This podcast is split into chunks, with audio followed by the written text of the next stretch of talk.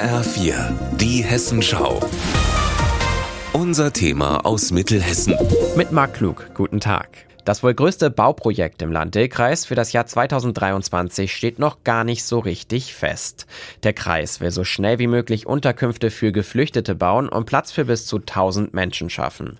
Das Problem, einen Ort dafür gibt es bisher noch nicht, sagt auch Landrat Wolfgang Schuster. Es gibt jetzt keinen konkreten Zeitplan. Wir haben die 23 Städte Gemeinden des Land-Dill-Kreis gebeten, uns Flächen bzw. gewerbliche Immobilien zu melden und wir prüfen, ob diese Flächen Flächen dann auch geeignet sind, weil wir brauchen ja Infrastruktur mit Wasser, Kanal und Strom. Das können wir nicht alles separat noch extra verlegen. Die Zeit drängt, denn die Übergangslösung mit dem großen Zelt in Wetzlar-Finsterloh steht nur bis Ende Februar bereit. Und die Leichtbauhallen in Haiger sollen bis zum 1. Juli wieder weg. Ein anderes Großprojekt im Landtälkreis wird dafür ganz sicher bald fertig. Ab März hat die Gemeinde Mittennah ein neues Feuerwehrhaus.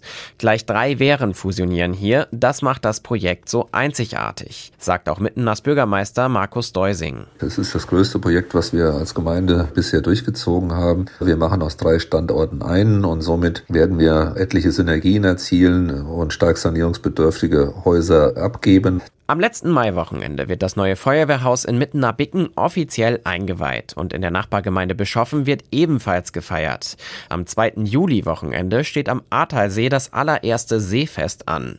Bürgermeister Marco Herrmann. Da wollen wir verstärkt werben für, dass man am Ahrtalsee einen schönen Ort hat, um Erholung zu finden, mit so ein bisschen Musikuntermalung, einfach für die Leute, dass man sich mal treffen kann und was essen, was trinken. Und in der Kreisstadt Wetzlar, da wird's sportlich. In diesem Jahr steht das Thema Inklusion im Fokus. Vom 12. bis 15. Juni ist eine Delegation aus Costa Rica zu Gast.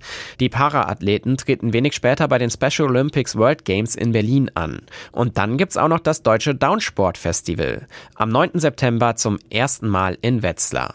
Oberbürgermeister Manfred Wagner. Es setzt nochmal einen ganz anderen Akzent und Besucherinnen und Besucher erleben eine ganz andere Form von Nähe, von Wärme und Begeisterung, wovon die Stadtgesellschaft dann auch einen Nutzen haben kann. Das Downsport Festival war letztes Jahr noch in Gießen erfolgreich. Davor lange Zeit in Frankfurt und ab jetzt soll es jedes Jahr in Wetzlar stattfinden.